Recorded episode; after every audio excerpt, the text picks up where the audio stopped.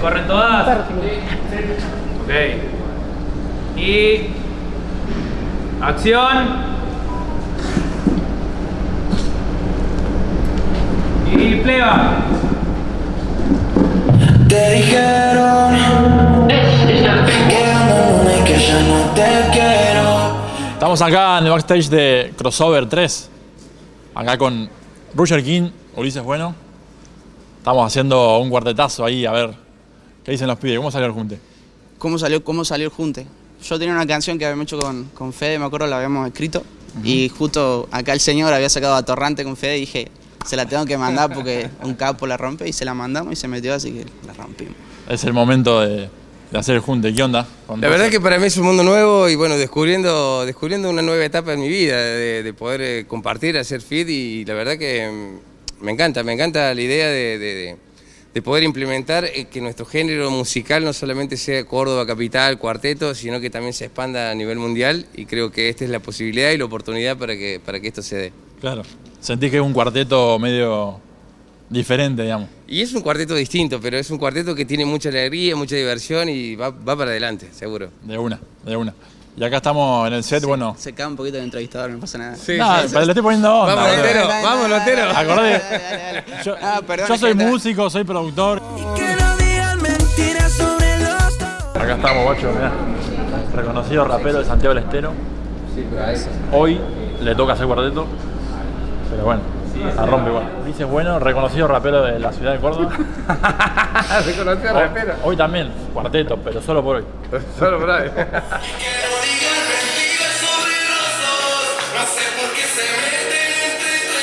¿Cómo es eh, producir un tema con la fusión del cuarteto que hace Ulises y del pop que hago yo? ¿Se te hace difícil? ¿Se te hace fácil? ¿Cómo es?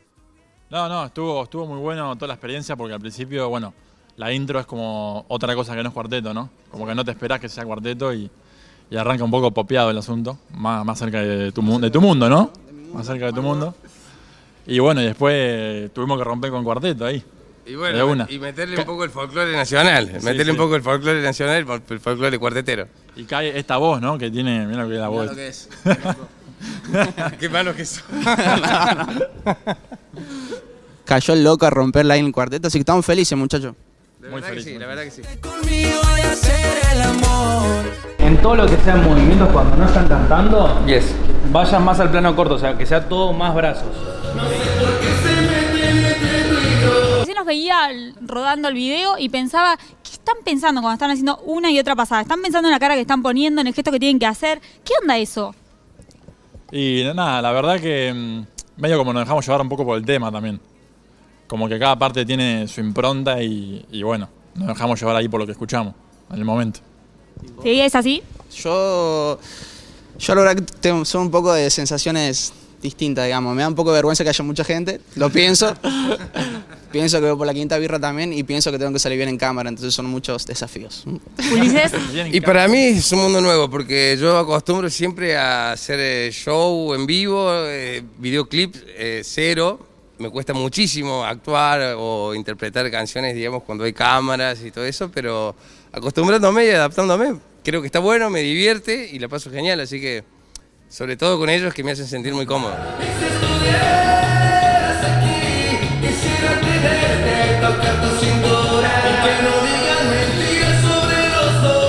Es un temón y, y yo sé que, que va a aprender y que la gente de Córdoba sobre todo Sobre todo. le tiene mucho aprecio al, al género y bueno, en el país también se escucha mucho, así que siento que es algo para todo el país sobre todo, ¿no? Para Argentina.